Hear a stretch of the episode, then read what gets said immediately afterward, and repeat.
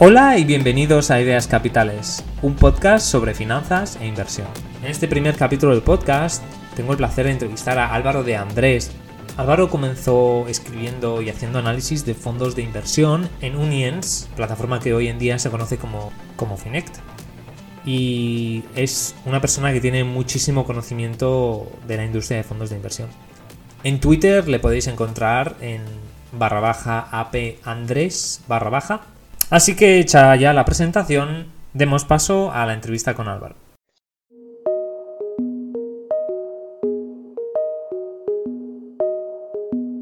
Hola Álvaro y bienvenido a Ideas Capitales. Es un placer enorme que estés aquí conmigo en estos primeros capítulos del podcast. Para dar un poco de contexto a los oyentes, Álvaro y yo nos conocimos cuando yo trabajaba en Morningstar en Madrid y por aquel entonces él estaba en Uniens, que es una era una red social para inversores, que en 2016 se unió con Monimatic para formar lo que hoy en día se conoce como Finect. Me hace muchísima ilusión empezar este proyecto de entrevistas contigo, porque el tema de los fondos de inversión es una industria que conoces bien y además me parece una buena manera de introducirnos en el tema de las inversiones. Entonces, primero de todo, no sé si te importaría explicar un poco más en detalle quién eres, cómo empezaste en el mundo de las finanzas y qué haces actualmente. Bueno, lo primero, agradecerte eh, tu invitación. Eh, desde que nos conocimos, yo creo que eso sería en. Eh, no estoy seguro, pero creo que es marzo 2015 o por ahí tiene que ser. yo creo que por ahí. yo por las fechas. tengo una persona muy cercana a mí, se conoce del día en el cual conoció a su mujer. Y, creo, creo que, pero, rollo, 4 de enero de 1972. Yo a tanto no llego, pero, pero, pero sí que es cierto que, yo cuando eh, coincidí contigo en una presentación de, un fondo de inversión de una gestora extranjera, ya te había leído tus artículos, a raíz de ahí pues eh, tomamos contacto y, bueno, eh, yo trabajaba en ese momento como analista de fondos de inversión, generador de contenido de fondos de inversión, aunque antes había desarrollado otros roles, pues como jefe de producto en relación a la integración de, pues con los datos de, APIs de, terceros, de información financiera. Luego eh, me desvinculé de la compañía y llevo unos años pues trabajando como inversor privado y, o sea, para mí la, la inversión es uno de los aspectos más importantes de mi vida, o al menos uno de los que más me apasiona y que me, siento afortunado por, haber encontrado algo que es, o sea, por lo cual se paga. O sea, hay gente que le, que le encanta, pues no sé, tocar el violín y la gente no puede vivir de tocar el violín eh, regularmente. En mi, en mi caso, pues esto no es así. Y, y sí, o sea, llegué de casualidad, probablemente, fue una serie de circunstancias que me hicieron llegar ahí. Yo con 18 años pensaba que iba a ser arquitecto y, con 26, 27 estaba trabajando en una empresa de, tecnología. Y estoy muy influenciado por la Escuela Austríaca de Economía, que es una de las cosas que creo que sí que han determinado muy mucho el modo que tengo yo de ver no solamente las finanzas, sino también la, vida. Y, sí, o sea, yo encantado de estar aquí, de dar pues, mi, humilde, opinión a, quien eh, le pueda ser de ayuda. Muchas gracias, Álvaro. Pues si quieres empezamos ya a hablar sobre fondos, que al final es de lo que tú sabes. Y bueno, antes de nada quería comentar que Álvaro escribió un muy buen artículo hace algunos años en el que analizaba la dispersión de retornos entre invertir en acciones comparado con los fondos. Eh, voy a poner el artículo en las notas del podcast, pero por si alguien lo quiere buscar se llama Fondos de inversión o acciones y aparece en la página de Finect. Entonces, para empezar, y si quieres basarte o no en las ideas de este artículo mismo, no sé si quieres introducir brevemente cómo debería un inversor acercarse o pensar sobre invertir en general. Y bueno, ya si después quieres entrar más en detalle eh, en cuanto a inversión en fondos y acciones, pues. Bueno, o sea, este, o sea, yo uno de, las, uno de los aspectos que yo tengo en mi vida, una de las obsesiones que tengo en mi vida es no liarla. Es decir, evitar dentro de lo posible, pues cometer errores. Por ejemplo, pues el ordenador, si está en el suelo, del suelo no se puede caer.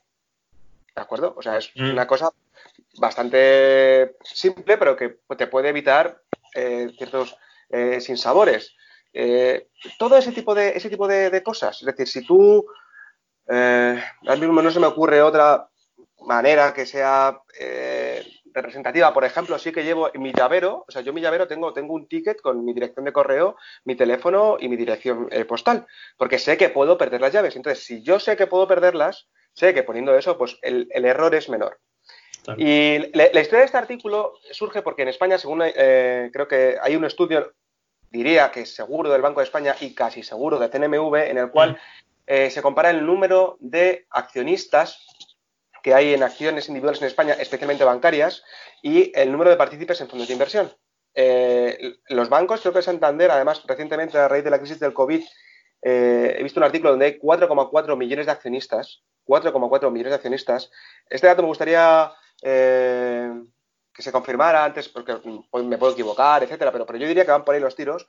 Y sin embargo, en el mayor fondo de inversión en España creo que tiene alrededor de 300.000 partícipes. Y, la gente no es consciente que, por mucho que invierta en acciones, eh, se está jugando todo a un valor. Y, entonces, el, el jugar, todo a un valor, al final lo que hace es que, pues sí, o sea, la gente al final de los 90 con los bancos, pues había, vamos, pegado unos pelotazos, pues vamos, o sea, en fin, eh, dignos de ser contados, pero es que 20 años después las rentabilidades son menores a, a, o sea, que hay rentabilidades negativas a 10 años. Sí, sí, totalmente. Además, eh, bueno, puede ser que aquellas personas que tienen la acción de Santander tengan otras acciones, pero 4 millones, eh, más de 4 millones es mucha gente y seguro que muchas de estas personas solo tienen esta acción. Seguro, vamos, o sea, es que yo te hablo a nivel personal, eh, mi madre, su, padre, pues que, lamentablemente falleció y que, o sea, probablemente mi abuelo, mi, abuelo invirtió en acciones y probablemente sea la persona que a mí me, haya influenciado en el sentido familiar, de decía, pues yo, hay que comprar acciones. Y él era pastor, o sea, él era pastor, macho, pero pastor de ovejas allí en Guadalajara. Y entonces, pues su amigo pastor le había contado que se invertía en acciones, que eso que era como las ovejas que iban pariendo.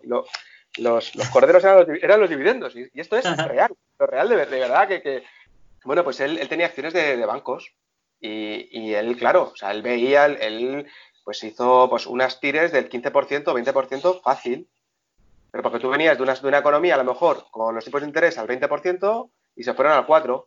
Y entonces ahí, pues pillas pues, todo el boom, no solamente el boom hipotecario, el boom demográfico, que va muy vinculado con el hipotecario. El máximo de la vivienda coincide con el máximo de gente de 30 años en España, por ejemplo, o sea, que fue en el año 77. Y entonces, pues eso sí. Pero el objetivo que tiene un inversor es sobrevivir. O sea, que yo, una de las cosas que más me frustra es ver cómo, cómo hay mucha gente que, tiene pues, pues el ánimo y la intención, y es uno de sus retos en su vida, de, ser el, próximo Warren Buffett. Y Warren Buffett solamente hay uno hoy y solamente habrá uno dentro de 100 años, a lo mejor, y dentro de 50, pues también solamente habrá uno. Y yo creo que nos olvidamos que el objetivo del 99% de los inversores es sobrevivir. Es sobrevivir. De hecho, esto me recuerda muchísimo eh, a, creo que es una frase de Charlie Munger, que es en lugar de buscar ser brillante, evita equivocarte, ¿no? Y, de hecho, el otro día estaba escuchando una conferencia de Morgan Housel, que es uno de los escritores financieros que más me gusta, y comentaba esto, comentaba exactamente lo que has dicho, las mismas palabras casi, es que el objetivo de un inversor es sobrevivir al mayor rango o a la mayor, al mayor número de escenarios posibles. Y, y me pareció una idea muy, muy acertada, que no había escuchado muchas otras veces. O sea, no había, era la primera vez que me exponías a una idea así, porque siempre se habla de lo que dices tú, ¿no? De batir al mercado, de ser el próximo Warren Buffett. Pero poca gente contempla la inversión como algo, quiero sobrevivir. Entonces me parece muy interesante como, como concepto y, no solo aplicado a la inversión, como decías tú, ¿no? Pues si tengo algo en el suelo no se me puede caer, ¿no? Y bueno, no sé si, si quieres entrar un poco más en materia en cuanto a, por ejemplo, yo soy un inversor, ¿cómo sobrevivo mejor? O sea, ¿cuál es ¿cuáles son las acciones que me van a hacer sobrevivir o van a evitar que, por ejemplo, me arruine o que me pasen catástrofes? Aparte de, por ejemplo, tener solamente una acción. Eso tiene mucho que ver con los fondos precisamente por, por, eh, cómo están confeccionados. Es decir, hay cosas que, el inversor retail, o sea, entendiendo por retail, el inversor que nos encontramos por la calle, en el metro, o que tiene ahorrados 2.000 euros en el banco y que no sabe hacer con ellos, pues son los criterios de diversificación que, impone CNMV y que diría, no estoy del todo seguro que esto viene de, de, O sea, esto es una cosa que no estoy seguro, pero diría que va por ahí. Que es lo del 5, 10, 40. Esto es, que tú, para tener un fondo de inversión de, eh, renta variable, o sea, lo que es renta variable quiere decir invertir en acciones, eh, los valores que pesen por encima del 5 y no lleguen al 10 no pueden ser superior al 40% de la cartera. Esto implica que si yo quisiera eh, construir un fondo de inversión, que un fondo de inversión no deja de ser una cesta de acciones individuales. O sea, el mínimo número de valores el cual yo podría tener sería, eh, pues, 20 valores a lo mejor. O sea, es que no estoy del todo seguro, es que, yo diría que son 16. ahora estas cuentas las estoy haciendo así, pues, de, cabeza. Y, Aproximado. Claro, o sea, entonces ya con 20 acciones ya estás en infinitamente más diversificado que el 99,9% de la gente que está invertida en España solamente en acciones. Y yo con esto me juego, vamos, tal cual. Yo, porque seguro, porque la gente dice, no, estoy muy diversificado. ¿Yo qué tienes? Para empezar, o sea, la mayoría no llegan a ocho acciones. O sea, seguro. Y, entonces al final, eh, bueno, pues, pues lo que acaba derivando es que pues la gente acaba eh, cometiendo pues, pues errores, pues errores fatales. De hecho, había un tweet de Even Global, que es esta consultora. Había un tweet que también lo voy a dejar en las notas del podcast, que comparaba pues el porcentaje de inversores, o bueno, la cantidad invertida en, fondos de bancos y en fondos boutique. Y, mm. y, esto está relacionado con lo que quiero decir, porque se ve bestialmente que es mayoritariamente fondos de bancos y precisamente los fondos de los bancos, Santander, Caixa, BBVA, etcétera, estos bancos muchas veces también te ofrecen venderte sus acciones. O sea, tienes totalmente razón porque la mayoría de gente que tiene acciones las tiene en financieras, en bancos y es porque se las han colado. Claro, pero porque es una cosa que a mí me, resulta como fascinante. Es decir, eh, yo eh, he comido durante muchos años en, un bar de polígono, pues porque, bueno, pues mi familia tenía cierta vinculación con, el mundo del desarrollo de eh, polígonos industriales y entonces yo allí veía como había gente que, bueno, pues había, invertía en acciones, pero porque era una condición, ojo, condición para que le diesen el crédito para, para poder operar. O sea, que era una cosa que yo decía, bueno, esto es una cosa que es que, en fin, y, yo con estos pelos. ¿Cómo puede ser? ¿Cómo puede ser que a ti para darte un crédito te venden unas acciones? Como, o sea, que te, te le pongan como una condición indispensable pues, para, para, poder disponer de ese crédito. Sí que es frecuente. Y, y entonces, pues luego pasa lo que pasa. Yo también, eh, luego, este te pasaré un, un, vídeo en YouTube que, que, yo llegué y me pareció pues una auténtica tragedia eh, de una chica que había sido youtuber, pero que antes había sido directora. Ojo, ojo, no estoy hablando que fuese empleada, que fuese eh, cajera, no, no, directora de una sucursal de banco. Y entonces ella contaba como lo había pedido todo con el popular, porque la despidieron con toda la reconversión bancaria y entonces empezó con el canal como una manera pues para tratar de ganarse la vida y luego su indemnización empezó invirtiendo en acciones, porque yo invertí en acciones, entonces bueno, yo lo, iba viendo y yo lo iba haciendo porque yo pensaba que esto podía ser pues, pues muy interesante y, entonces al final vi que el Popular estaba barato y compré Popular y lo puse todo en el Popular. Y se levantó un día y dijeron que habían comprado Popular por un euro. Y eso sí que, ese, o sea, recuperar esa inversión, eh, no. Entonces a mí, yo que yo vea a una persona que no es eh, profesional, pues yo que sé, que tiene una zapatería, que tiene una pescadería o, vende ordenadores, o vende neumáticos, o, tiene un restaurante y comete errores de inversión, pues una persona, eso me parece, no me parece bien, pero me parece normal, del mismo modo en que yo no soy la mejor persona del mundo a la hora de, preparar pues una fideuá, pero es que no es mi mundo, el mundo de las fideuás. Pero es que yo la puedo liar con las fideuás y mañana puedo intentar hacer, pues yo que sé, un atún escabeche y no pasa nada. Pero es que con esto, o sea, el tema de sobrevivir va en tanto en cuanto el trabajo que tiene una persona a la hora de gestionar su patrimonio o el, patrimonio de otros es tratar de garantizar, que esto no se puede garantizar, pero sí tratar de que dentro de X años, ya pueden ser 3 años o 30 años, ese patrimonio haya conservado su capacidad adquisitiva. y, esto, para hacerlo bien, tienes que estar diversificado. Y para estar diversificado, la manera más barata son los fondos de inversión o los ETFs. Pero lo que pasa es que la, gente dice, no, le hablas tú, una persona le hablas de un fondo de inversión y es como, uff, pero esto es muy sofisticado. Y yo creo que no es nada sofisticado. Y, eso cada vez menos, ¿no? Porque ahora, antes sí que había a lo mejor unas cantidades más altas, ¿no? Para entrar en un fondo, pero es que ahora literalmente por, hay, por 10 euros puedes entrar a invertir en, muchos fondos. Efectivamente, efectivamente. Y luego también, eh, yo cuando dice, no, pero es que un fondo de inversión tiene comisiones y tal, y digo, bueno, pero vamos a ver, si tú compras y vendes una acción en bolsa, o sea, yo no estoy para nada actualizado con el tema de las comisiones, pero yo diría que una acción internacional, una acción internacional, yo creo que está como alrededor de 20 euros. Me da a mí el mínimo, no estoy del todo seguro. Yo, por ejemplo, tengo de giro y creo que ahí las comisiones son en Estados Unidos 0,5 euros por, por operación de compra y venta. Y, y, después también tienes la gestión de poder operar. O sea, cada año tienes que pagar una cuota por poder operar en el mercado, por cada mercado que operes. En España y en Francia, de hecho, y creo que en la mayor parte de sitios en Europa, eh, las comisiones son cuatro veces mayores. Es decir, cuatro veces mayor. Son cuatro, perdón, son 0,5 por 4, 2 euros por operación. Claro. Claro, por eso te digo, o sea, por eso justamente te decía, y, que agradezco mucho tu, comentario, porque yo estaba como muy desactualizado, ¿sabes? O sea, pero al final el punto está que a ti como te cobren, yo qué sé, o sea, aunque te cobren muy poco, lo que, lo que tú no estás comprando es la diversificación que te da el fondo. Eso no lo puedes comprar.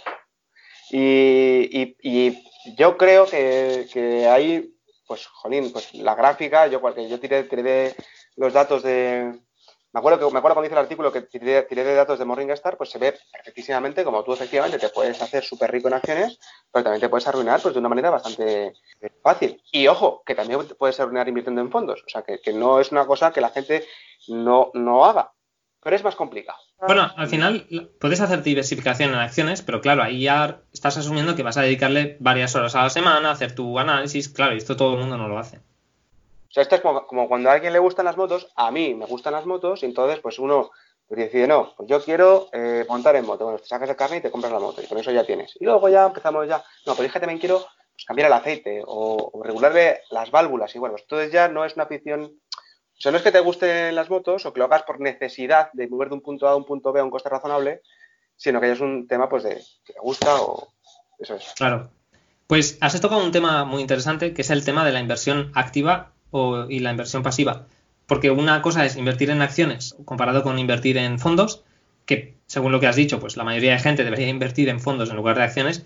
Y luego tienes el tema de invertir en un fondo que un gestor intenta batir al mercado o invertir en un ETF o, en un fondo indexado. No sé si quieres comentar estos dos tipos de inversiones.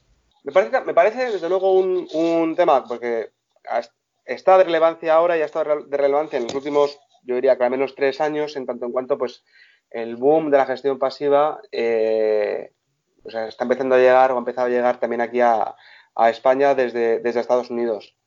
Eh, un gestor activo es aquel que invierte de un modo distinto al cual lo hace el índice. Eh, un índice no deja de ser una cesta de acciones de un mercado o, sector y un fondo de gestión pasiva es un fondo de inversión que trata de seguir a ese, a ese mismo índice. Yo creo que para una persona que no esté familiarizada con este mundo es como si a ti te gustan, por ejemplo, pues volviendo al ejemplo de las motos, si te gusta el mundial de motos, pues dices, no, pues yo quiero eh, apostar a que va a ganar, yo qué sé, si me ocurre Márquez. Entonces, yo quiero que va, o sea, creo que, creo que va a ganar Márquez. Eso sería gestión activa. Y luego la gestión pasiva, pues podría ser, pues yo creo que van a, van a ganar las motos japonesas. Entonces te haces pues una cesta de las motos japonesas que estarán pues Utoki, Yamaha y Kawasaki y de ese modo pues digamos como que te construyes la evolución de esas tres motos. Eh, si yo tuviese, si yo tuviese que, apostar en el caso de las motos, probablemente, si, solamente pudiese apostar ahí, lo cierto es que yo eh, apostaría vía gestión pasiva. Y lo hizo una persona que al menos, al menos, más del 50%, más del 60% de, el 60 no, pero el 50 sí. Eh, de los pues de las decisiones de inversión que toma, las toma en gestores que son invierten activamente y que tienen una, cartera diferente a la cartera que tiene el índice. Ante qué hacer o qué no hacer, eh, yo creo que un, un, inversor responsable debería tener de todo. debería tener gestión pasiva sabiendo los riesgos de la gestión pasiva, que por ejemplo en renta fija hoy en día invertir en un fondo de gestión pasiva es más líquido y más flexible que invertir en el subyacente de ese fondo. Es decir, hay bonos que no son líquidos, pero los ETFs, que un ETF es, un tipo de fondo, es más eh, líquido, el líquido quiere decir que es más fácil de comprar sin, impactar en su precio, que el subyacente, que es en lo que está invertido ese fondo. Esto es como si yo me quiero comprar una cesta de, mandarinas y yo puedo comprar más mandarinas que mandarinas haya. O sea, es poco así como que, tú lo hablas con un profesional y dices, bueno, pero es que esto está ocurriendo. O sea, nos están vendiendo más mandarinas que mandarinas dicen que hay. Y bueno, pues esto parece que sí, pero mientras que la música siga sonando, aquí vamos a, ir, vamos a hacerlo así. Eh, yo tengo cestas de mandarinas, o sea, las tengo en mi cartera, todas las mañanas me levanto, las miro, veo que siguen ahí y espero que sigan estando pero soy consciente de ese riesgo. Lo cierto es que, siendo consciente de ello, pues es una manera también sensata de tenerlo. También hay eh, maneras muy sensatas de tener exposición a esos mismos activos con, gestión activa. Entonces, al final, para mí no es, que es uno de los errores que yo veo más recurrentemente en inversión. Yo me encanta esto, todo el, día, todo el día leyendo, escuchando cosas, y veo a la gente como está siempre como tratando de defender a los unos o los otros como si esto fuese un partido de fútbol. Y yo, esto para mí no es un partido de fútbol. O sea, yo aquí lo que quiero es tratar de descubrir cuáles son aquellos productos que tienen más sentido. Claro, pero puede ser que la gente que a lo mejor tenga algunos productos se aferren a esa creencia de no, es que mi producto es mejor, ¿no? Por ejemplo, yo soy inversor de AdValor este fondo tengo que defenderlo porque si no, ¿por qué estoy invirtiendo en él? ¿no? Y tiene que ser mejor, si no, porque. No digo que, sea así, pero digo que puede ser una explicación. No, no, o sea, yo creo que eso lamentablemente es así, o sea, esto es así, pero no debiera ser así. Es decir, la gente confunde la inversión, o sea, la gente tiene necesidad de tener razón. O sea, es una necesidad, no sé, que yo percibo, se percibe en los sentidos. O sea, tú hablas con la gente, entonces pues tú preguntas, oiga, ¿la tortilla con cebolla o sin cebolla? Entonces, la gente que, son eh, concebollistas, pues empiezan a justificar que la cebolla es un alimento excelente, que viene de Asia Menor y que le da un toque excepcional a las tortillas de, patatas, que yo eso, pues no digo que no, pero, pero como que, te tienen que convencer, o sea, que, hacen apostolado de la, de la cebolla allí, eh, allí donde estén. Y yo, mi postura aquí es, pues mire, pruebe usted la tortilla con cebolla, pruébela la tortilla sin cebolla y yo creo que luego usted quedese con la que más le convenga. Pero esa necesidad que hay, esa necesidad de, imponer, además desde un punto de vista, en mi opinión, poco constructivo, eh, lo único que hace es que la gente pierda la, la, visión al final o cuál es el objetivo de todo esto, que es tener algo que dentro de unos años tenga mayor capacidad adquisitiva de lo que tienes hoy. Y no estar tratando de, imponer y de condicionar y haciendo además trampas intelectuales, sabiendo que, por ejemplo, hace poco pues estaba leyendo sobre, estaban hablando, hablando de un fondo de inversión eh, que ha cambiado recientemente de gestor y entonces había un gestor que decía, no, pero es que este fondo daba el track record y pues es que el track record es aquello que ha hecho el fondo de inversión en los últimos años. Y entonces yo le decía al señor, pero si tú metes el track record y a cambio de gestor, pues no tiene mucho sentido. O sea, es como si me dices, pues que el Madrid de Zidane, que era muy bueno, pero de repente cambia de entrenador y ponen, yo qué sé, a otro entrenador nuevo. Pues no tiene mucho sentido mirar lo que ha hecho el Madrid con Zidane. Y ese tipo de trampas me parecen como una pérdida de tiempo. Y creo además que Internet y la, abundancia de, contenido, no sé si la palabra es libre, pero sí eh, crítico, desde luego que es libre, porque Internet es libre, y desde luego que crítico, porque cuando hay muchas voces, eh, hay una cosa que viene en el programa de CFA, que el, incremento de, agentes en un, mercado aumenta la calidad del producto eh, ofertado. Pues esto va a, verse limitado. Esto Qué bueno. Has tocado muchos temas, pero creo que uno de los que más relacionado está con, con lo que vienes diciendo es un poco que más del 50% de las cosas que tienes son fondos activos, ¿no? Entonces, ¿cuál es tu cartera actual? ¿Qué posiciones tienes? ¿Qué fondos? Eh, no sé si nos puedes comentar un poco por, por encima cómo, cómo, es. La respuesta corta sería, tengo de todo menos fondos bancarios.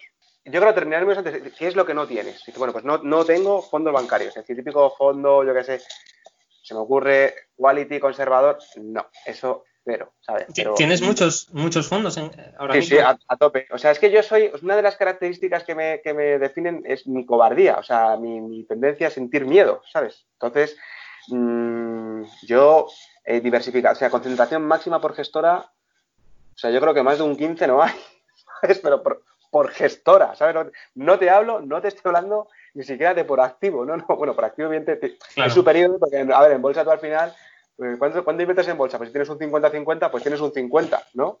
Eh, digo cartera 50-50 porque es como la cartera más, una de las carteras tipo que se pueden entender, entendido 50% de inversión en renta variable o bolsa, 50% en, en activos de, renta fija.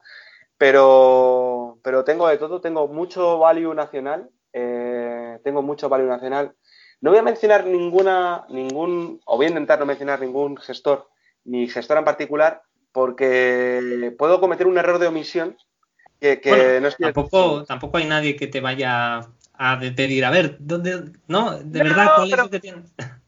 a ver, luego también es cierto que, que, tú suponte que a lo mejor la semana que viene invierto en, un tío macho y luego, no lo sé, ¿sabes? O sea, yo sé que si no digo nada, ¿sabes? No, digo nombres específicos, o sea, no puedo dar lugar a error. Lo que sí que sé que tengo bastante, bastante eh, gestor eh, independiente, que es, es, la, la característica diferencial en esto de la inversión. Es decir, la palabra clave, la pregunta número cero es, ¿este señor se juega algo más que su trabajo cuando está tomando decisiones de inversión? Y eso, jolín, elimina muchas incertidumbres. Porque al final, pues desde el punto de vista del trabajador, pues un trabajador creo que quiere, pues trabajar poco y ganar mucho. Y entonces, si a él le dicen que haga, que, toca que toque las palmas o que cante flamenco, pues y le van a pagar por ello, pues él tocará las palmas y cantará flamenco. Aunque sepa que es un error tocar palmas y, cantar flamenco, que pues aunque eso sea un error, pues lo hará, lo hará. Y esa es una de las condiciones indispensables de, de la parte activa de la cartera. No creo que tenga ningún fondo en el cual el gestor no se juegue su dinero. Eh, eso seguro. Eh, sí que tengo, sí que tengo eh, exposición a materias primas mediante, eh, fondos de autor, o sea que aquí a, que al buen entendedor pues no tiene que tampoco sacar muchas cuentas para, para saber de qué fondos o qué gestoras puede estar hablando, porque creo que es que tiene que estar a día de hoy con la situación macroeconómica, tienen que estar en cartera de todo inversor sensato aún asumiendo el coste de una potencial, ya no, porque ya, ha ocurrido, de una pérdida de rentabilidad en relación a otros activos de riesgo, pero sí creo que eso pues, debe tenerlo eh, todo inversor. También creo que deben de tener exposición en, o sea, también tengo, dicho en otras palabras, exposición a oro. Eso también. Aparte de, o sea, ahora estás comentando posiciones específicas, tipo oro, materias primas, pues entiendo también eh, renta variable, acciones, eh, ya sean nacionales o internacionales. Y has, comentado que tenías eh, fondos value. Aparte de fondos value, ¿tienes algún tipo de otra inversión más alternativa? O, por ejemplo, ¿tienes renta fija también? O... Sí, sí, sí, sí, O sea, tengo, tengo renta fija. yo creo que la renta fija, antes, desde luego que había mucha más variedad, pero ahora lo único que hay son activos monetarios y ya está. Eh, o sea, sí que es cierto que hay algo de high yield y hay algo de renta fija emergente eh, con casas especialistas en, es decir, eh, ya al final durante bastante tiempo y incluso después, pues he estado siguiendo de un modo muy directo todo lo que es eh, la inversión en, fondos de inversión. Entonces yo al final, si quiero invertir, yo qué sé, en renta variable de Taiwán, pues entonces digamos que tengo una especie como de lista de quién invierte bien en Taiwán. Entonces, eh, todas las casas especialistas que podían tener en renta fija se han acabado reduciendo en ahora en fondos monetarios o puntos así. Pero, pero luego en la parte de renta variable, desde luego que sí que tengo otra parte importante en tecnología, que yo creo que la tecnología es como el nuevo oro, entendiendo como oro algo que tenías que tener por si acaso, pues yo creo que la tecnología que no estoy diciendo que no pueda haber una bofetada así a corto plazo, porque ahora parece que todo sube. Y entonces ya tú dices que tú haces, yo qué sé, algo con un ordenador y la gente te pone ahí, yo qué sé, pues montes tú una empresa y saque la bolsa, porque estamos en ese, en ese escenario ahora. Pero sí creo que la gente ha cometido el error de, valorar la tecnología, no. O sea, de hecho, mi propio error, mi propio error, eh, fue el, considerar que una compañía estaba cara porque cotizaba más de, a más de 15 euros. Digo yo, más de 15 euros, a más de 15 de, de PER.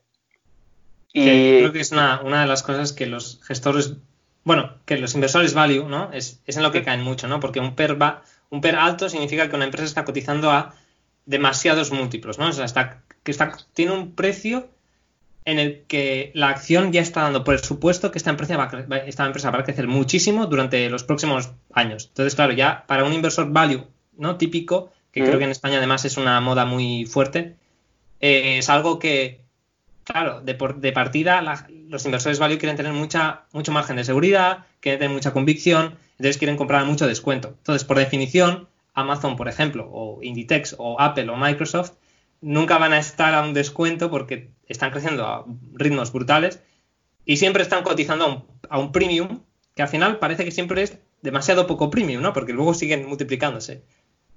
Eso es, eso es. Y eh, hay, una, hay un texto que es, o sea, que, yo recomiendo a todo el mundo que, lo lea, em, de la conferencia que dio Warren Buffett en el año 98, no me acuerdo exactamente dónde, sí que sé que fue en California y estaban toda la gente de Silicon Valley.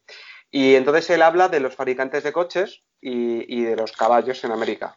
Y entonces él ponía el ejemplo en el año 98, en plena burbuja del Nasdaq, como en el año 1900 eh, y poco, pues había no sé cuántos millones de caballos en América y que a la vez había 4.000 fabricantes de automóviles en Estados Unidos. Conforme pasaron los años, los fabricantes de automóviles en Estados Unidos pues acabaron llegando a se redujeron, se redujeron a cuatro, es decir que o cinco, es decir que no los 4000 no sobrevivieron, ¿de acuerdo? Y él lo pone como ejemplo de la dificultad que está en acertar con los vendedores. Lo que sí que dice es que el número de caballos en América se mm, dividió por, lo que sé, por 10 o por 20, por lo que fuera, da exactamente igual. Y eso sí que era fácil ver quiénes iban a ser los perdedores. Es decir, yo, mi punto aquí con la tecnología es que hay muchos sectores que se van a ver afectados por ello. El mundo va a ser, el mundo ya es hoy muy diferente eh, de hace 10 años. Yo creo que esta pandemia que hemos pasado hubiera sido muy diferente hace 10 años, pero es que dentro de 10 va a ser mucho más diferente. Mi punto, mi punto aquí está en que esa capacidad disruptiva, eso no aparece en ningún múltiplo de valoración. Esto que acabo de decir es una auténtica burrada, o sea, a mí me, cuesta hasta manifestarlo como tal, pero, pero yo hay a mí me regalan a día de hoy un puesto de kioscos y yo no me quedaría con un puesto de kioscos. O sea, creo que es la mejor manera de manifestar esta idea. Si a mí me dice, mire usted, le regalamos un puesto de kioscos y usted tiene que dejar de trabajar en lo que está trabajando para dedicarse a ello, yo a día de hoy no lo haría. Te arruinas, básicamente, yo creo. No sé si es un tema de arruinarse o no, porque si te lo regalan no te puedes arruinar, ¿eh? a mí me dan, pero sí que es cierto que eh, sabes que tu trabajo de aquí 15 años va a tener valor cero y sabes que lo que hagas ahora uno lo hace con la esperanza de, con la ilusión de que dentro de 15 años tenga algún tipo de valor. Cierto. Entonces, lo que estoy diciendo, en otras palabras, es que a mí, aunque hubiese acciones o valores que es que se la regalo, es que, es que no me interesa, de verdad, no me interesa, a otra cosa. ¿Esto tiene que ver con las materias primas o con el petróleo? Pues no, porque yo no veo que el petróleo, o sea, que la gente vaya a teletransportarse. O sea, a día de hoy creo que la tecnología ha avanzado mucho, pero no, el momento de, venga, me voy ahora, yo qué sé, a Plaza de Castilla, pues eso aún no hemos llegado. Y, pero sí es, es cierto que en otros sectores, pues sí que lo veo como más, como sí, más arriesgados, o sea, más, más, arriesgados o más amenazados en ese sentido. Tengo algunas preguntas más sobre, sobre fondos. Básicamente, no sé si tienes alguna opinión así un poco contraria o poco popular, opuesta a lo que la gente suele creer sobre los fondos. O sea, hay una cosa que yo, una de las personas que yo más admiro, o que yo admiro, es una persona que me parece increíble, decía algo así como que en España la gente está esperando a que uno se equivoque como para que se lo recuerde. Es decir, oiga, que sabe usted equivocado. Dice, entonces lo recuerden, entonces te señalan con el dedo y dice, mira usted qué inútil, y sabe, ¿sabe usted que ha hecho el ridículo? O sea, es que es un poco así es, tenemos un cainismo inherente a, no sé si es a que nos da mucho el sol o que yo no tengo ni idea, o sea, es que no lo sé. Y estoy viendo como, pues últimamente, em, gestoras independientes han obtenido resultados manifiestamente negativos. O sea, yo no estoy poniendo en duda que los resultados hayan sido malos. Es más, los resultados han sido malos. Y no han sido solamente de una gestora, sino que probablemente hayan sido como poco de tres o cuatro gestoras o gestores. Y yo cuando veo que los mejores gestores de los últimos 15 años tienen cuatro años, o sea, se equivocan, no cuatro años, no cuatro años, pero dos periodos como todos a la vez y no siempre en los mismos valores, ojo, esto es importante, porque tú te puedes equivocar invirtiendo en lo mismo, ¿vale? O sea, tú, si tú inviertes, yo qué sé, en avena en la provincia de Pontevedra, pues entonces has invertido en avena y has invertido en Pontevedra. Pero si tú inviertes en maíz en la provincia de Burgos y avena en la provincia de Pontevedra y las dos te salen mal, ojo que a lo mejor hay cosas que... O sea, que, el, mercado, que el mercado está raro. Eso es lo que creo. Y, yo no creo que, también asumiendo que los fondos de inversión es una industria en la cual eh, la gente si vas primero te dicen que, ha sido casualidad, te dicen, no, que a mí me hace una gracia enorme porque yo les veo y digo, joder, pues es casualidad que lo hagan ellos, ¿no? Porque yo, esta, yo veo mucho opinador que opina como muy alegremente y con mucha ligereza. Dice, no, es que va primero porque, porque tenía esto y entonces, claro, pues si lo tienes esto, pues entonces es normal que vayas primero. Pues yo no digo que no, pero la pregunta es, ¿y tú tenías esto? Porque si tú tuvieras esto, entonces tú también irías primero, ¿no? Partiendo de la base que, tenemos este, este eh, ecosistema, que a mí me encanta, ¿sabes? Que esto es una crítica luego con un tono constructivo, de que si vas primero es por casualidad y si vas último es porque lo has hecho aposta, pues a mí que los mejores vayan mal o los que han sido mejores vayan mal, es una idea que como creo que es como para estar atento como poco. Ciertamente. Eh, y lo que dices tú, además, son varios, varios fondos, varios fondos válidos los que están sufriendo estos días, así que algo, algo pasa. Pues no sé si podrías contarnos un poco cómo te mantienes al día, qué tipo de información consumes, eh, gestores a los que sigues o cuentas de Twitter, por ejemplo, qué fuentes y qué personas sueles leer más, recomendaciones. Empiezo por lo que no hago, que es, o sea, yo no veo eh, prensa convencional, eso no la leo. O sea, eso la leo como por deporte y tal, un poco para enterarme que ha hecho el Atleti, que es lo que me gusta. Pero eso no. Y después ya, desde el punto de vista de inversor, eh, leo mucho a gestores profesionales. Eh, me gusta mucho eh, Valor, me gusta mucho Oros, me gusta mucho Cobas, me gusta mucho Bestinver. Eh, creo que el Guide to Markets de JP Morgan es probablemente, si tuviese que elegir uno, sería ese. El Guide to Markets es una guía como de unos ciento, ciento y pico páginas que tiene una, una revisión de, de, cada uno de los activos en términos pues gráfico. Entonces te dice eh, el PER del SP500. ¿De acuerdo? Pues entonces te viene dónde estamos hoy, dónde estábamos hace un año, dónde estábamos hace 50 eh, años y las rentabilidades que ha habido después, después de eh, tres años, cuando has invertido históricamente a esa, esa rentabilidad. Te vienen índices de renta fija, te vienen todo, yo qué sé, con, con, el COVID, ¿de acuerdo? Con, el, con, el, con lo que pasa con el COVID, pues estás, o sea, tenían ellos más información que tenía Radio Televisión Española. Y, luego Twitter, no es que lo siga mucho, o sea, sí que tengo Twitter, sí que lo leo y sí que me, encanta ver comentarios que se ponen, pero también creo que, que nadie puede decir algo relevante de 140 caracteres mm, relacionado con la inversión. Bueno, puedes compartir recursos, ¿no? Pues cartas de inversores, links a blogs. Sí, eso es cierto, eso es cierto, ¿no? Pero lo que, o sea, lo que yo no hago es estar, o sea, yo por supuesto que me encanta el Twitter, o sea, que eh, pues me encanta también seguir a gestores profesionales en Twitter. Pero, pero lo que yo no hago es estar eh, viendo, no sé cómo decirte, en plan cosas como muy corticas y que no me dicen nada, que digo, bueno, pues ¿para qué? O sea, el típico tweet de eh, Santander sube un 2%, digo, pues enhorabuena. No sé, digo, pues genial. digamos que para tener una visión global, para mí el Guide to Markets es básico, ¿sabes? Básico. Porque al final, las cartas de una gestora pues te van a hablar de las compañías que tienen, que están muy bien. Pero en una compañía, en una gestora y además una gestora independiente, pues no te va a dar una visión global de, la economía, ¿sabes? Te va, a dar una visión más o menos sesgada por su cartera. Claro. A mí lo que me gusta mucho es eh, ver carteras.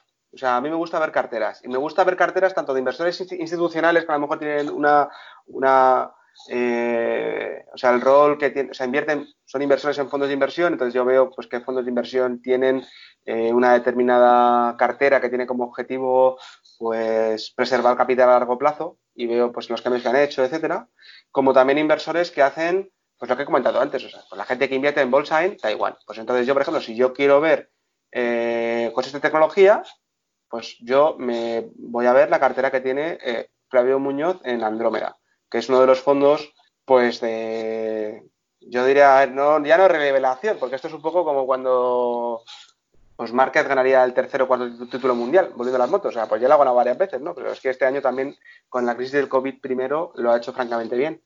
Y, a mí es una persona que, me parece eh, que sabe mucho, sabe mucho lo que hace, tiene un conocimiento profundo de ello, entonces pues yo veo esa cartera. También es cierto, además de, además de JP Morgan, también uso mucho eh, la parte de research que tiene, que tiene BlackRock, que BlackRock también tiene otras herramientas eh, pues muy, muy interesantes. Por ejemplo, tú tienes la valoración en todos los sectores en los cuales BlackRock tiene un ETF eh, geográfico. O sea, esto que es muy, muy sofisticado es que BlackRock te ofrece un ETF que, como hemos dicho, es un tipo de fondo de inversión.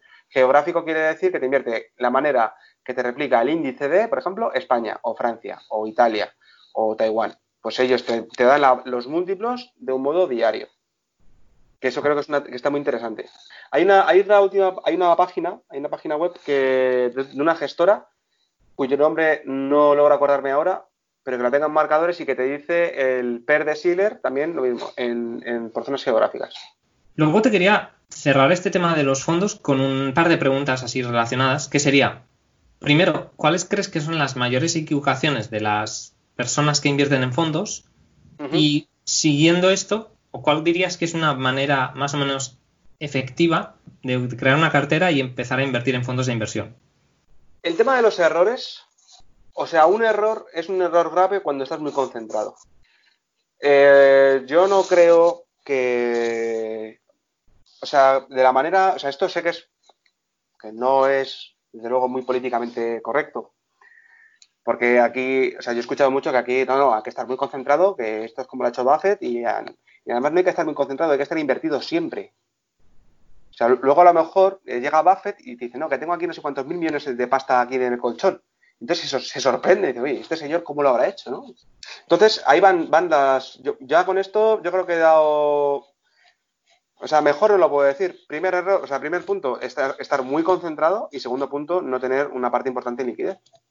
Claro. Y, por ejemplo, alguien que diga, vale, pues no tengo ni idea de fondos y me gustaría empezar, pero no tengo muy bien, no, tengo muy claro ni cómo elegir un fondo, ni cuáles son los mejores fondos o cómo empezar a hacer un poco de análisis en dónde poner mi dinero, ¿no?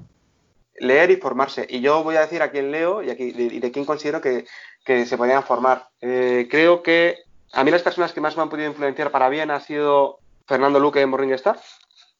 A mí Vicente Baró, pues fue mi, él fue mi jefe y, como tal, pues puedo tener a lo mejor un punto de vista no tan neutral, pero sí es cierto que, yo tengo artículos suyos guardados pues como, referencia, ¿sabes? Como referencia. Y luego también, eh, pues el que actualmente es gestor del, fondo AZ, eh, el, el managers, eh, Javier Cenzano, pues que los artículos que dejó en Morningstar creo que son eh, una joya. Eh, el libro de, de Vogel, Cómo invertir en fondos con sentido común, creo que mal, mal, lo que mal no le va a hacer a nadie, salvo que se le caiga encima del pie, si va andando con él, que porque es un libro voluminoso, entre estos que tienen campo gravitatorio propio, porque serán, no sé, mil páginas o dos mil, o sea, el hombre no se dejó una idea afuera. Pero eso es lo fundamental. Es que, es que te puedo decir, bueno, ¿qué consejos te doy? Bueno, pues no, haz una cartera que tenga eh, ningún sesgo hacia eh, duraciones superiores a 10 años en divisa eh, blanda. Entonces, acabo de decir una cosa que para incluso puede tener sentido, que, esto que acabo de decir así, al tuntún puede tener sentido, pero es que si no sabe de lo que está hablando, ¿qué, va a hacer? Nada. Al final cada uno tiene que, formarse, ¿no? Y, y, y, a medida que te formes, también vas a, vas a ir descubriendo tus preferencias, con lo que te sientes más cómodo, y, a medida que aprendas, pues ya verás en, qué puedes ir invirtiendo, ¿no? O sea, al final, lo que dices es general, pero creo que tiene mucho sentido, ¿no? O sea, al final, más que decir, invierte en esto, en esto, en esto, es, bueno, fórmate tus opiniones y llévate tu tiempo para formártelas. Y, luego testear tus opiniones, o sea, el testearlas. Es que yo particularmente, yo encontré por ahí un libro de hace 10 años, macho, 10 años, donde yo tenía apuntadas acciones que yo pensaba que estaban baratas. Y las he visto ahora y hay algunas que lo han petado y otras que se han ido al suelo. ¿De acuerdo? Y, testearlas. Y luego también, también es cierto que de cara a construir una cartera de acciones, a lo mejor tiene mucho sentido, de, hecho diría que es una cosa, o sea, de toda esta gente, toda la gente que, potencialmente puede escuchar esto, a lo mejor no todos son capaces de, hacer una cartera de acciones.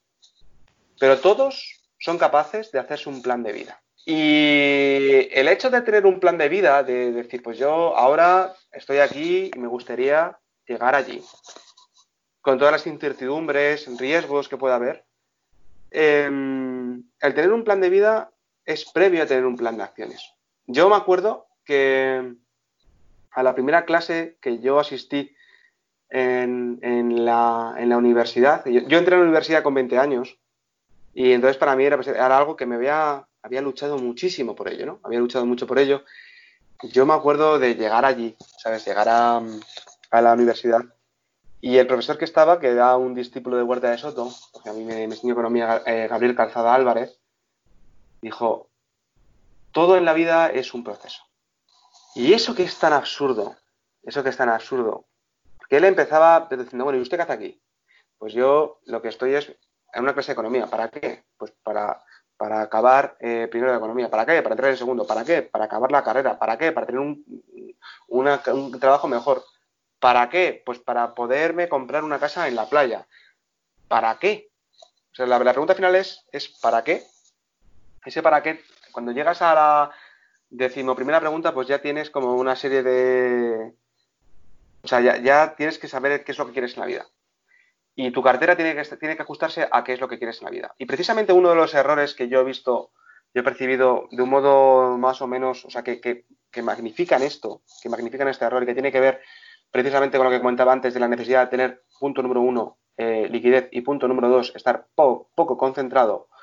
Eh, Witten, que es un, era un forero, creo que estaba en ranking, creo que también estaba en, más dividendos, que es uno de los tíos que yo he leído que he dicho, madre mía, este señor sabe latín.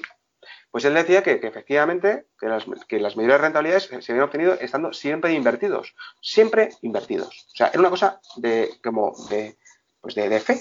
Y es que eso es verdad. O sea, es que yo no estoy diciendo que eso no sea verdad. O sea, no estoy poniendo en duda que las mayores rentabilidades se han obtenido estándose siempre invertidos. Lo cierto es que durante, unos durante un tiempo este señor dejó de, de escribir y cuando volvió, al cabo de unos meses, había tenido un accidente de moto. Pues hombre, si tienes un accidente de moto y la bolsa sigue subiendo, pues vale. Pero si tienes un accidente de moto y por el motivo que sea, te hace falta, eh, pues hace cuatro meses con el tema del mínimo que había en bolsa con el COVID, eso es un problema, ¿eh? O si estás invertido 100% en un fondo de, renta variable y te jubilas en 2008, también es otro problema, porque eso también es otro problema. Entonces, esas son un poco las, eh, los consejos, eh, estar muy diversificado, incluso en fondos diferentes, tener dentro de, esa diversificación un peso nunca inferior al 15% de liquidez, nunca no sé si, ese nunca es un poco conservador, ¿sabes? Pero yo diría que un 10% ya me parece muy poco de, de liquidez. Y el tercer consejo, tener muy presente en qué escenario de su vida está uno y qué cosas pueden ocurrir, incluso las peores, que en ocasiones son las que acaban ocurriendo.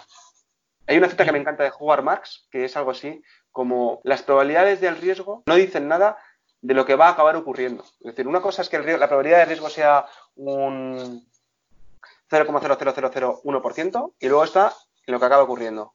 Y lo que pasa si acaba ocurriendo lo que hemos dicho que no va a ocurrir. Y el ejemplo del COVID puede ser un, pues un ejemplo, un buen ejemplo.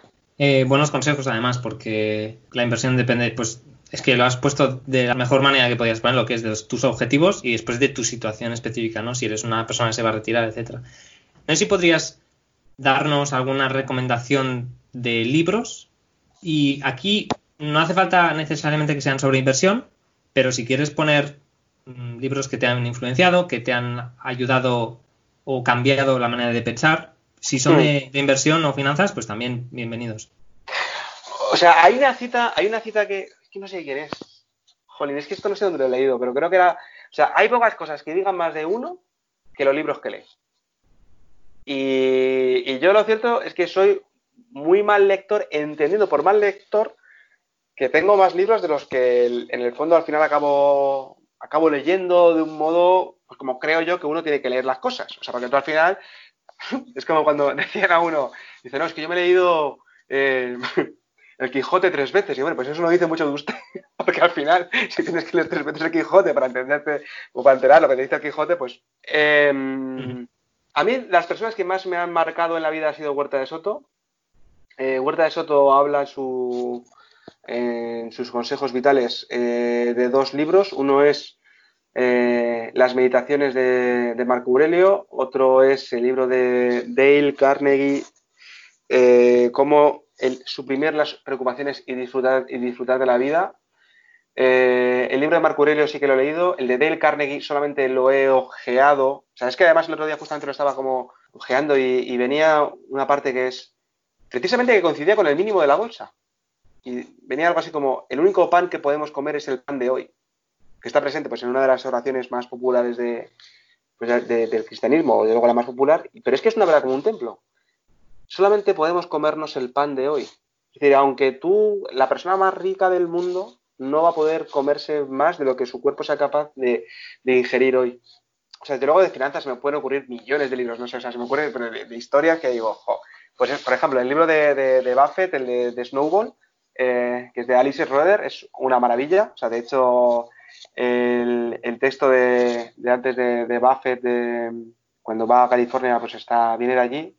Y luego a mí lo que me pasa es que me, encanta leer eh, literatura, pues porque he tenido dos parejas pues que eran licenciadas en, filología hispánica y yo pues al final no sé si, si he sido un poco pues que me ha, dado por ahí, no lo sé, pero hay una inversora que lleva un fondo, ah, no me acuerdo ahora cómo se llama, es de Metropol Gestión, que es una gestora francesa, y ella recomienda leer literatura para los gestores. Dicen, oiga, señores, lean ustedes de la vida, de, lo que es la vida, de lo que ocurre en la vida, de las señoras que van a hacer la compra, porque esto al final va, a decir mucho y te va a ayudar mucho a entender cómo funcionan las, finanzas. Admiro mucho a Marañón. Marañón me parece, bueno, es que es, un hombre pues que, tú te lees, que con, siete años creció como Galdós, que era de una corriente pues profundamente revolucionaria, eh, debatía con Pereda, que era un señor eh, que era carlista, y eso él lo vivía con siete años. Pero él, cuando, cuando, cuando Alfonso XIII abandonó España, él tuvo que mediar, él era el médico del rey, y él medió para que fuese de una manera de lo más pacífica posible. Del mismo modo que él atendió en sus últimos momentos a, Galdós, o sea, es que es, una persona que es como mm, a otro rollo, o sea, otro nivel. Del mismo modo que Unamuno, eh, realmente es más, más brillante que, yo creo que la humanidad. Entonces, no sería capaz de decir, no, hay que leer tal libro y tal. Que no, eso no. Pero sí que diría que hay que ser curioso y saciar esa curiosidad leyendo es de los tiempos mejores invertidos.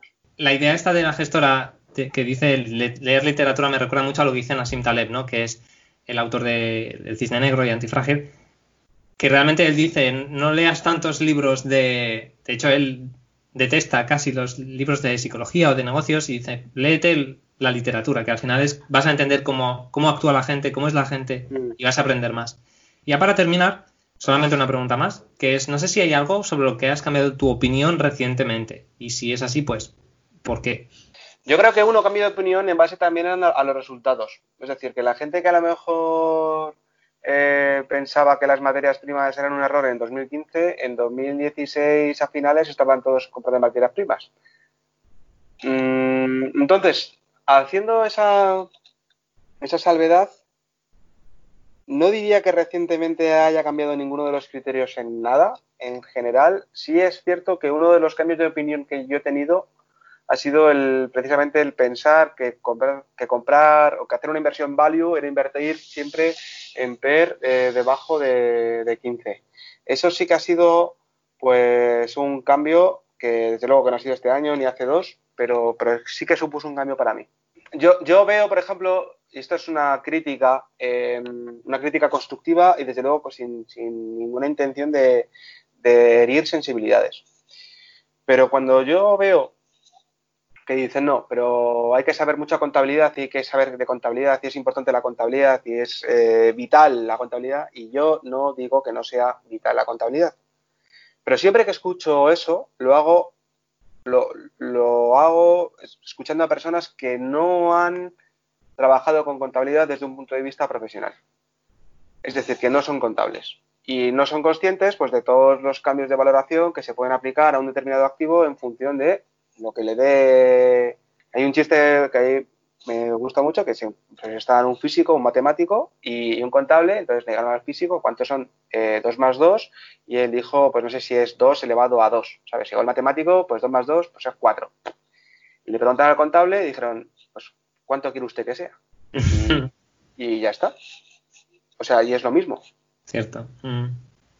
Entonces, eh, yo creo que la contabilidad, una vez que se, precisamente a raíz de la incorporación de las NIF y, las IFRIS y, en fin, todas esas cosas tan modernas, pues ya no tiene tanto, tanto, tanto sentido. Y si la contabilidad no tiene tanto sentido, y esto lo digo, lo hago, o sea, esto es muy, muy peligroso lo que voy a decir, quiero expresarlo de la manera más precisa posible. O sea, no es que no tenga mucho sentido, sino que ya no es, ya no refleja de un modo tan poco flexible como lo era antes la valoración de una empresa, sino que ahora pues el rango de valoraciones de un mismo activo pues es, mucho más amplio que hace a lo mejor 25 años. Pues siendo, siendo conscientes de eso, quizás la representación de esas valoraciones en múltiplos también haya que tomarla con mucha cautela. Mm, genial. Muchísimas gracias de nuevo, eh, Álvaro, por venir aquí a charlar conmigo. Realmente ha sido un placer he aprendido muchísimo de, las cosas que has comentado. Espero que te pueda tener otra vez en el futuro y bueno, espero que también te haya gustado a ti. Marc, eh, de verdad que ha sido un placer estar charlando contigo y espero que podamos repetirlo pronto. Me, me encanta.